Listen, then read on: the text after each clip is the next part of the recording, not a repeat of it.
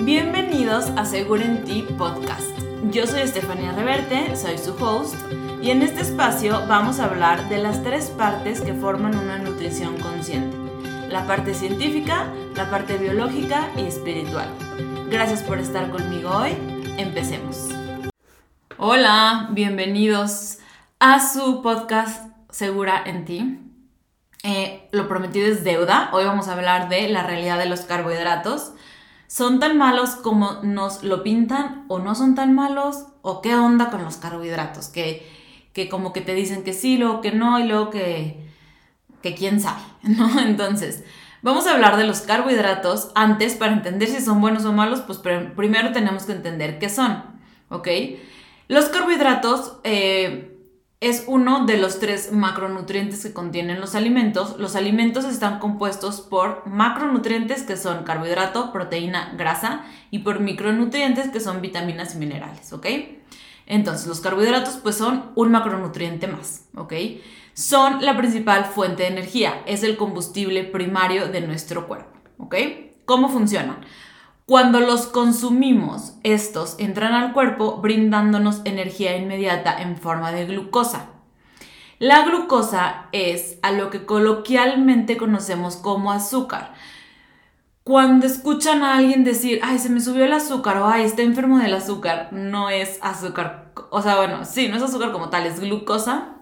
Pero bueno, coloquialmente muchas personas le dicen azúcar, pero es glucosa hablando científicamente, ¿ok? Entonces, Em, ok, los consumimos, los carbohidratos, estos entran al cuerpo, nos dan energía inmediata en forma de glucosa. El resto de la glucosa, em, en o sea, primero se va a sangre y si no, se utiliza como energía inmediata porque comiste más o porque pues no la vas a usar, no vas a ir a hacer ejercicio o lo que sea. El resto se almacena en forma de glucógeno, primero en hígado y después en músculos, ¿ok? Entonces tú comes, una parte se va a sangre para usarse como energía inmediata, otra parte se almacena en hígado y otra parte se almacena en músculo. Así funciona, literal. Pero aquí lo importante y de lo que quiero que te acuerdes es pues de la glucosa, o sea, literal de la palabra glucosa, ¿ok? Entonces, todos los alimentos brindan energía como tal, o sea, todos, todos, todos brindan energía. Todos tienen, em, o bueno, los alimentos pues están formados, les digo, de macronutrientes, ¿ok? De proteína y de grasa. Pero los carbohidratos, desde antes de entrar al cuerpo, ya son glucosa. La proteína y la grasa se transforman en grasa eh, o en glucosa em, en el cuerpo cuando se consumen en exceso.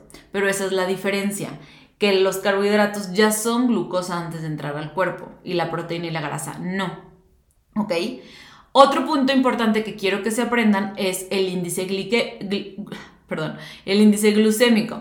El índice glucémico es una medida de la rapidez con, lo que, con la que un alimento puede elevar azúcar o su nivel de azúcar o de glucosa en sangre, ¿ok? Em, el índice glucémico es como un estándar, haz de cuenta, em, si tú dices, bueno, me comí una concha, pues el índice glucémico de la concha o de la dona o del chocolate es mucho más elevado que el de una fruta. Em, o que el de un pan integral que no tiene como azúcar refinada. ¿Por qué?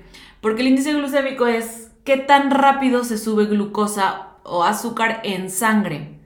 Obviamente no todos los alimentos son iguales. Hay algunos carbohidratos que van a tener mucho más índice glucémico y que van a elevar glucosa en sangre mucho más rápido y, que la van a elevar pues, mucho más en mayores cantidades, el, nivel va a subir mucho más que, que otro. Y eso es importante saberlo. Por ejemplo, una fruta contiene carbohidratos, una verdura también contiene carbohidratos, pero el índice glucémico de una fruta es mucho más elevado cuando tú consumes una fruta, sube mucho más glucosa en sangre que cuando tú consumes una verdura, ¿ok? Entonces, entre mayor índice glucémico, más se sube glucosa en sangre. Pero bueno, eso no es como tan importante saberlo, pero sí quiero mencionárselos porque de repente como que se habla de eso. Esto, el índice glucémico nada más es el medidor. Yo pienso, o lo que yo les explico mucho a mis pacientes es, pues que en realidad sabemos si un alimento es más bueno que otro, simplemente por, pues, pues por saber, literal, yo creo que es natural saberlo, ¿no? Obviamente sabemos que un refresco alto en azúcar, pues te va a subir mucho más la glucosa que un pan tostado, ¿no? O sea, es como, pues un poco de sentido común, pero bueno, eso es el índice glucémico, solo para que lo sepan, ¿ok? Existen dos tipos de carbohidrato, vamos a pasar a esa parte. Los carbohidratos simples, los carbohidratos simples y los complejos, ¿ok? Entonces, los simples proveen energía inmediata al organismo. ¿Por qué? Porque elevan mucho más rápido glucosa en sangre. Y los encontramos en la fruta, en la miel, pero también en el azúcar de mesa, tipo el azúcar refinada, dulces, pan dulce, chocolates, etc. Y los carbohidratos complejos están formados por almidón y proporcionan mayor saciedad porque se absorben más lento o sea, no suben glucosa tan inmediatamente como los simples. ¿Por qué? Porque contienen más fibra, ¿ok? Los podemos encontrar en alimentos como la quinoa, el arroz, el maíz, las tortillas, eh, la papa, frijoles, lentejas, etc. ¿Ok? Entonces, pues estas son las diferencias de los carbohidratos simples, complejos y esto hacen en nuestro cuerpo. Pero entonces, Estefanía, ¿los meto sí o no? Solo dime eso. Ok, ahí voy a esa parte, pero pues es importante conocer qué son, ¿va? Entonces, la razón por, por la que las dietas son bajas, más bien, por las que nos recomiendan bajar carbohidratos, o por qué está tan de moda hacer dieta keto, dieta low carb, o literal no comer carbohidratos sin saber ni qué son, es porque los carbohidratos sí tienen gran responsabilidad en el por qué no bajamos de peso y no las grasas como nos lo han hecho pensar. Eh, y obviamente, si regulas su consumo, ojo, no te estoy diciendo que lo elimines al 100 porque, pues como les digo, los carbohidratos contienen fibra. Pero si regulamos su consumo, podemos bajar de peso mucho más fácilmente, ¿ok? Si no, si no han escuchado el capítulo de las grasas, igual escúchenlo porque también, pues, es importante, ¿va?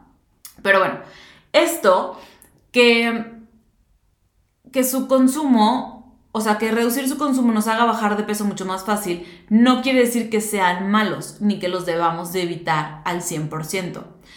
Las verduras, las frutas son carbohidratos y son nuestra principal fuente de vitaminas y minerales. O sea, si tú quieres ser una persona saludable, tener un cuerpo sano, pues tienes que consumir vitaminas, minerales provenientes principalmente de verduras y de frutas. Y también nos aportan fibra. Si tú eliminas el consumo de fibra en un 100%, no consumes verduras, frutas y tampoco cereales, por ejemplo, arroz, quinoa, etc., y no consumes fibra, tu microbiota intestinal comienza a cambiar y comienzan los problemas gastrointestinales. De esto hablaré en otro episodio. Pero si estás todo el día inflamada y no metes carbohidratos, es porque eliminar el consumo de fibra en nuestra dieta cambia nuestra microbiota, ¿ok? Y eso puede ser Digo, además de que te vas a estreñir, eso puede ser una de las razones por las que siempre estás inflamada, por la, porque no consumes fibra. Entonces, pues las verduras, la fruta, los cereales integrales contienen carbohidratos, este, nos aportan energía, si estás todo el día cansada puede ser por esto, ¿ok? Entonces no tenemos que eliminar su consumo al 100%. Pero te voy a dar ahorita tres razones por las que te conviene reducir su consumo y ahorita más adelante les digo de cuáles principalmente, ¿no? Entonces, primero acuérdate, los carbohidratos están formados por glucosa. Entonces, cuando hay glucosa en exceso, esta se almacena como grasa en el cuerpo y esto es lo que nos hace subir de peso.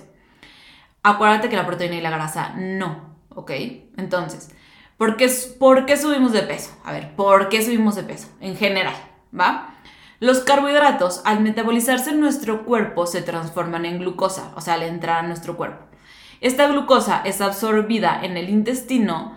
De aquí, una parte se va a la energía inmediata y otra parte se va al hígado. Ahí se transforma en glucógeno y se almacena como una reserva energética. Pero, pero, pero, pero, en el hígado solo caben 100 gramos de carbohidratos. Después, cuando ya se llenó la reserva en hígado, que, son, que es de 100 gramos, pasa a músculo. En el músculo caben, por así decirlo, 200 gramos. Cuando ya se llenan esos 200 gramos, digo, esto es una prox, también puede variar un poquito de la estatura, etcétera, pero aprox.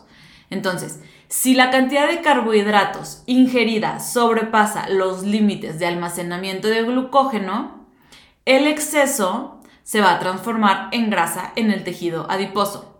Entonces, pues no es que los quites, porque si los consumes de, en una manera adecuada, tu cuerpo los va a almacenar hasta donde pueda, en hígado, músculo, y los va a usar como energía y ya, no hay problema, ¿ok? No los tienes que eliminar al 100%.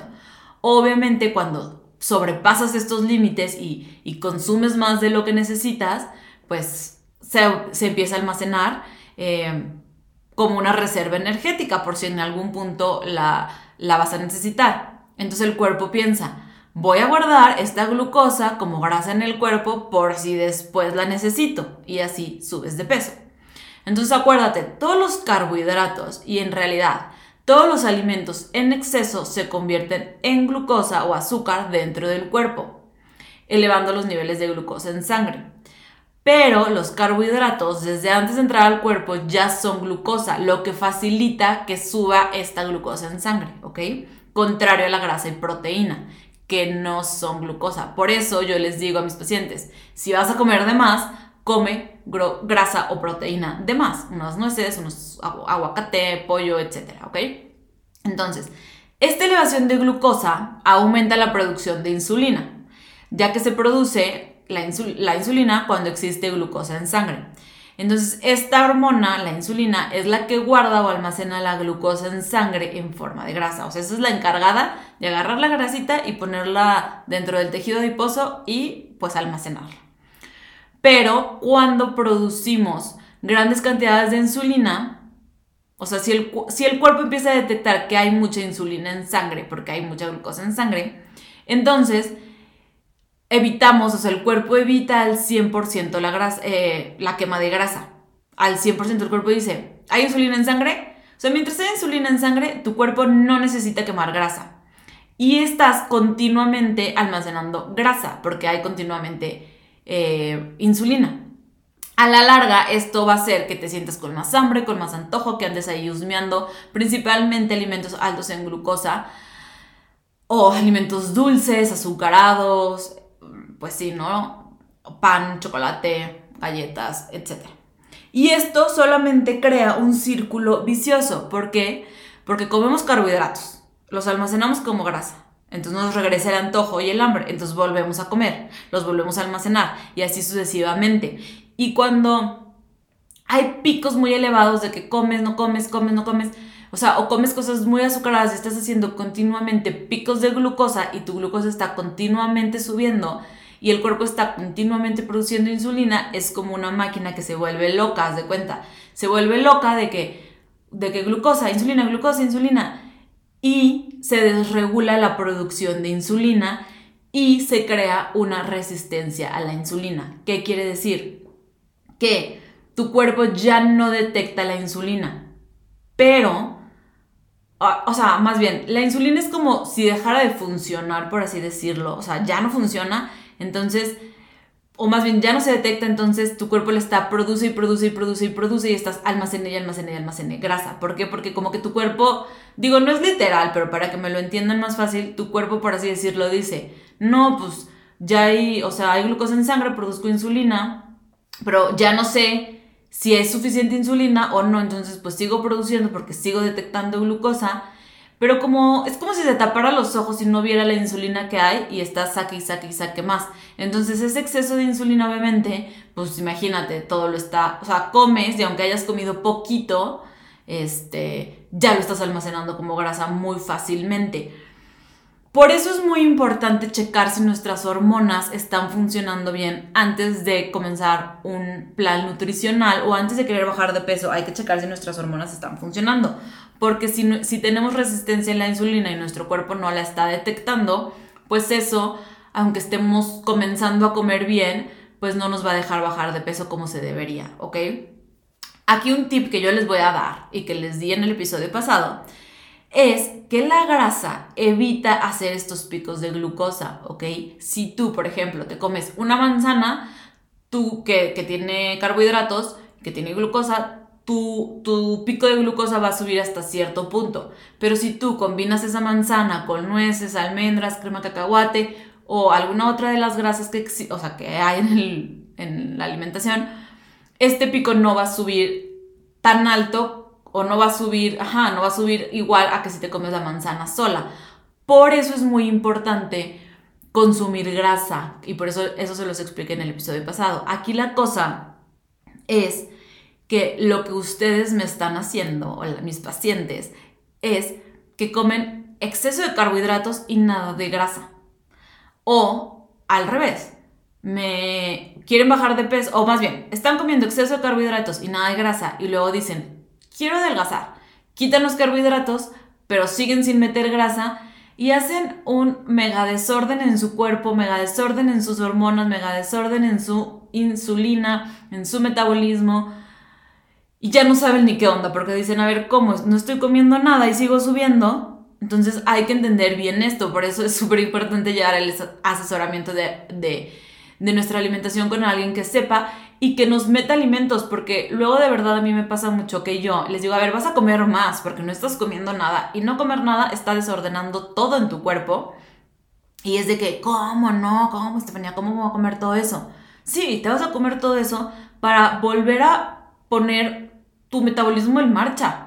O sea, ya eso es básico. Entonces este es el cuarto episodio donde menciono la importancia de comer principalmente grasa para regular hormonas, para regular metabolismo, etc. Entonces, pues espero que, que sí ya lo consideren, ¿va? Pero bueno, vamos a, vamos a seguir porque eso fue un mini anuncio de come, ¿ok? Pero bueno. Cuando tenemos una baja ingesta de carbohidratos, hacemos una dieta keto o low carb, baja en carbohidratos, nivelamos la glucosa en sangre, por lo que producimos menos insulina y evitamos entrar en este círculo vicioso. Ojo, no estoy diciendo que la dieta keto la tienes que hacer a fuerzas. Puedes hacer una dieta low carb, literalmente. Ahorita les voy a decir cómo, ¿va? Pero bueno, las dietas keto la verdad sí funcionan, pero yo creo que no son para realizarse a largo plazo. ¿Por qué? Porque pues la alimentación también es social y, bueno, para mi gusto y, por lo de la microbiota, si los eliminas por más de dos meses, pues tu microbiota se va a empezar a desregular. Entonces, tampoco se trata de, de eliminarlos al 100, solo reducirlos. Y cuando los reducimos, cuando nuestros niveles de insulina se regulan, va a hacer que la liberación de grasa aumente. ¿Por qué? porque ya va a estar la, en la, la insulina regulada, entonces el cuerpo va a empezar a agarrar la grasa que tenía almacenada y a transformarla en energía para perder peso mucho más fácilmente.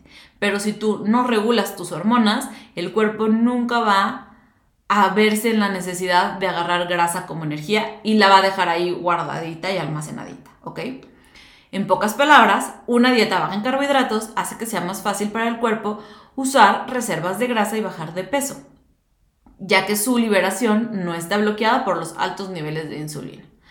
Además, plus, el consumo de grasa produce una sensación de saciedad más duradera que el consumo de carbohidratos. ¿Por qué? Porque no hace pico de glucosa. Cuando un carbohidrato hace un pico de glucosa, este pico baja muy rápido y volvemos a tener hambre pues más rápido. Cuando comemos grasa, les digo, no se hace este pico, entonces pues no, así como no hacemos pico para arriba de glucosa, no hacemos pico para abajo. Entonces se mantiene la saciedad, o sea, estamos satisfechos por más tiempo, ¿va?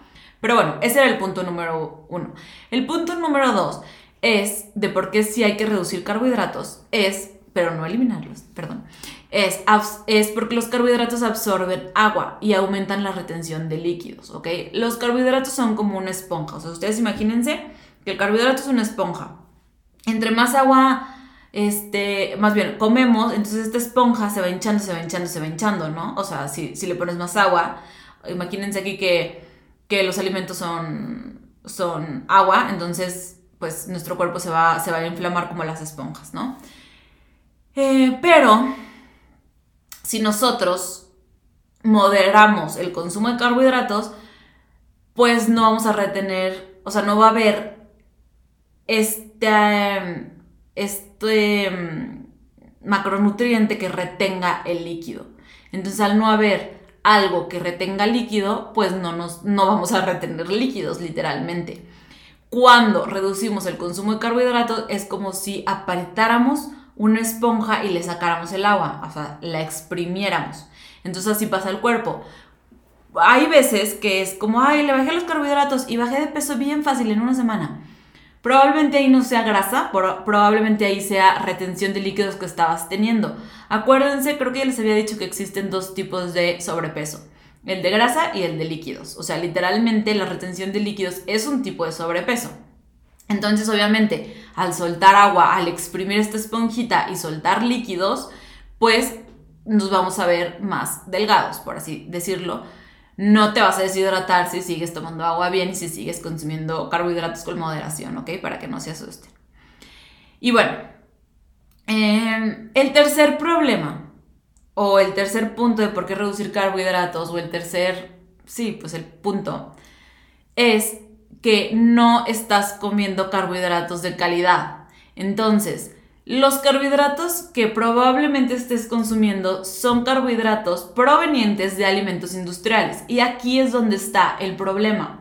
La verdura no es mala, la fruta no es mala, pero si tú estás comiendo el pan, dulces, em, barritas, o sea, literal, o pan de caja con llenos de gluten y llenos de colorantes, y estás comiendo cereal, o sea, cereal como de caja, eh, y todos estos, las granolas, todos palomitas como de bolsa, todos estos alimentos industriales es lo que te está haciendo subir de peso. Entonces, no, bajes, no le bajes a los carbohidratos de calidad. Son necesarios, son importantes para tener energía. Lo que tienes que hacer es eliminar los carbohidratos industriales. Los alimentos que la naturaleza nos da nunca fueron en forma de almidón puro, nunca fueron en forma de pan, nunca fueron en forma de pasta, o sea, esa es la realidad, nunca fueron en forma de pan de caja, hasta el desarrollo de la agricultura. Los alimentos, o sea, nuestro cuerpo se ha tenido que adaptar, entre comillas, a estos alimentos, pero estos no son los naturales. O sea, ustedes imagínense que yo había hablado que la dieta paleolítica es la ideal a seguir, ya luego ah, tendré un capítulo solo de dieta paleolítica. Eh, pero ustedes se imaginan así un a una cavernícola este, comiendo pan de caja. No, él comía este, verdura, él comía fruta que encontraba, algunos granos, pero no en forma de pasta. Que te o sea, que también no es que la quites al 100 si te gusta la pasta, o sea, yo soy fan de la comida italiana, es nada más reducir su consumo. Entonces les va. Con la revolución industrial, las fábricas, las nuevas fábricas, podían obtener grandes cantidades de azúcar y de harina de forma muy fácil. Y también podían, o sea, el consumo de estos alimentos era muy factible porque podían pues transportarlos a muchísimos lados, eran muy fáciles de hacer, muy fáciles de procesar, por ejemplo, el cereal, o sea, el cereal como de caja, súper fácil de procesar, de llevar a comunidad, a, a otros lados, a otros países, etcétera Obviamente es un beneficio para mandar, no sé, a países pues más pobres, pero pues no para consumirlos de diario, si me explico. Em, son más económicos, pues no son alimentos de calidad, porque están llenos de colorantes, conservadores, aditivos, etc. Y además aquí quiero agregar que casualmente, casualmente, en 1992 se diseñó la pirámide nutricional que cabe recalcar fue diseñada por el Departamento de Agricultura de los Estados Unidos, que recomendaba grandes cantidades de cereales, de lácteos, de cereal de caja y de, ajá, de cereal de caja como, pues sí, hojuelas y de pan de caja. Pero fue diseñada por, o sea, esta pirámide que nos recomendaba comer pan de caja y que nos recomendaba comer hojuelas este, de maíz, fue, o sea, nos lo decía el Departamento de Agricultura, obviamente te van a recomendar lo que ellos venden. Y también en este año fue cuando comenzó la epidemia de obesidad y enfermedades crónico-degenerativas como la diabetes, la hipertensión, el colesterol alto. Pero es mercadotecnia, quiero que me entiendan que esto es pura mercadotecnia del Departamento de Agricultura diciéndote que comas esto, pero en realidad estos alimentos, como les digo, la naturaleza no, nos lo da, nos, nos, lo da una fábrica, perdón, ya me trabé, pero es que me enoja. Pero bueno, este, yo sí te recomiendo que tú busques alimentos naturales, como que pienses, agarres una papa y digas, ok, a lo mejor la papa, el camote, no es como que nuestros antepasados los encontraban tan fácilmente, pero es mucho más natural que un pan de caja. O la quinoa, a lo mejor sí, la vas a encontrar en un paquete, porque pues, digo, la puedes encontrar a granel, pero también la puedes encontrar en un paquete. Pero si en el paquete solo dice que trae quinoa, pues está más natural. Obviamente la empaquetan para que tú, pues para poderla transportar, pero es más natural que un carbohidrato que esté hecho con muchísimos productos como el cereal o como el pan o como la pasta, ¿ok? Entonces, en otras palabras, la dieta elevada en carbohidratos y no en grasa es la principal causante de la pandemia de sobrepeso y obesidad que estamos viviendo. Pero hay que tomar en cuenta la calidad. O sea, si la cantidad, como ya les dije, es necesario meterlos, podemos bajarlos un poco para, para pues, poder bajar de peso, pero no eliminarlos al cielo no es necesario pero es muy importante la calidad de carbohidrato que estamos comiendo, ¿ok? No es lo mismo comerte una manzana a comerte una barra de, chocolate o una, hasta el chocolate ya el 70-80% cacao es mucho mejor, pero no es lo mismo comerte la manzana comerte una granola o, una barrita de estas típicas que todo el mundo se come. Y la verdad es que yo veo mucho que la gente se va más por la barrita porque piensa que es más saludable porque la industria alimenticia sí se los pinta. Pero ponte a pensar, fue pasada por mil manos, por mil máquinas, no viene de la naturaleza. Piénsalo. Si viene de una fábrica, lo evito. La grano, las barritas yo sé que son muy fáciles de agarrarlas y llevártelas al trabajo, a la escuela, lo que sea, pero una manzana también, o sea, literal. Entonces, pues ahí ya es tú que elijas qué consumir, ¿ok? Eh, la OMS nos dice que el 50% de nuestras calorías totales debe provenir de carbohidratos. Yo recomiendo que sea un 30%. Si queremos bajar de peso, un 15 o un 20 y si queremos mantener, un 30. ¿Para qué? Para que nuestro cuerpo sepa utilizar grasa almacenada como energía y para que nuestros niveles de insulina estén regulados. Esa es mi recomendación, ¿ok? Y obviamente este 30% va a depender de las calorías totales que tú consumas. Y bueno, ¿qué alimentos, ¿en qué alimentos se encuentran los carbohidratos? Ahí les va. En verduras encontramos 4 gramos por porción, que no es mucho. En frutas encontramos 15 gramos por porción. En cereales, aquí no me voy a los de caja, me voy a tortilla, elote, papa, camote, avena, amaranto, etc. 15 gramos por porción de carbohidrato. En cereales con grasa, que sería la pizza, el pan de caja, este, hamburguesa, pan dulce, nachos, bueno, totopos, etc. Encontramos igual 15 gramos por porción más grasa. En leguminosas, que son frijoles, garbanzos, lentejas, etc., encontramos 20 gramos por porción. Y en lácteos Em, encontramos 12 gramos por porción. Va a variar un poquito si es deslactosado, etcétera, pero aproximadamente 12 gramos por porción, ¿ok? En frutos secos, tipo nueces, almendras, pistachos, cacahuates, encontramos 3 gramos por porción. Pero, obviamente, sube, o sea, los carbohidratos que llegará a tener, no sé, las almendras, no van a elevar glucosa en sangre como la fruta. ¿Por qué? Porque los frutos secos ya contienen grasa y contienen además proteína. Entonces no la suben tanto, ¿va? Pero bueno, entonces, conclusión, no hay que eliminar carbohidratos de nuestra dieta al 100, hay que reducirlos si queremos mantener o bajar de peso. Si no queremos estar cansados todo el día, inflamados, etcétera, no los elimines al 100. Em, pero lo más importante es que elijas una buena calidad de carbohidratos que es lo que la, los carbohidratos que la naturaleza nos da. Lo natural, lo que es solo un ingrediente y no está lleno de ingredientes, no está lleno de colorantes, conservadores, aditivos, etc. ¿Va? Entonces, eso fue todo sobre la realidad de los carbohidratos Eh, gracias por escucharme, gracias por estar aquí. Acuérdense de seguirme en mis redes sociales. Ya tengo TikTok por fin. Síganme, estoy como nutrióloga Estefanía Reverte. En Instagram igual, nutrióloga Estefanía Reverte. Y bueno, también tengo un canal de YouTube porque ahí subo varios videitos. Y bueno, igual, si pueden recomendar el podcast, compartirlo si les gustó. Déjenme también su review, que ya se puede poner reviews, o sea Ay, se me fue la palabra review. Pero bueno, pueden este, ponerme ahí como una calificación y lo que opinan, ¿va?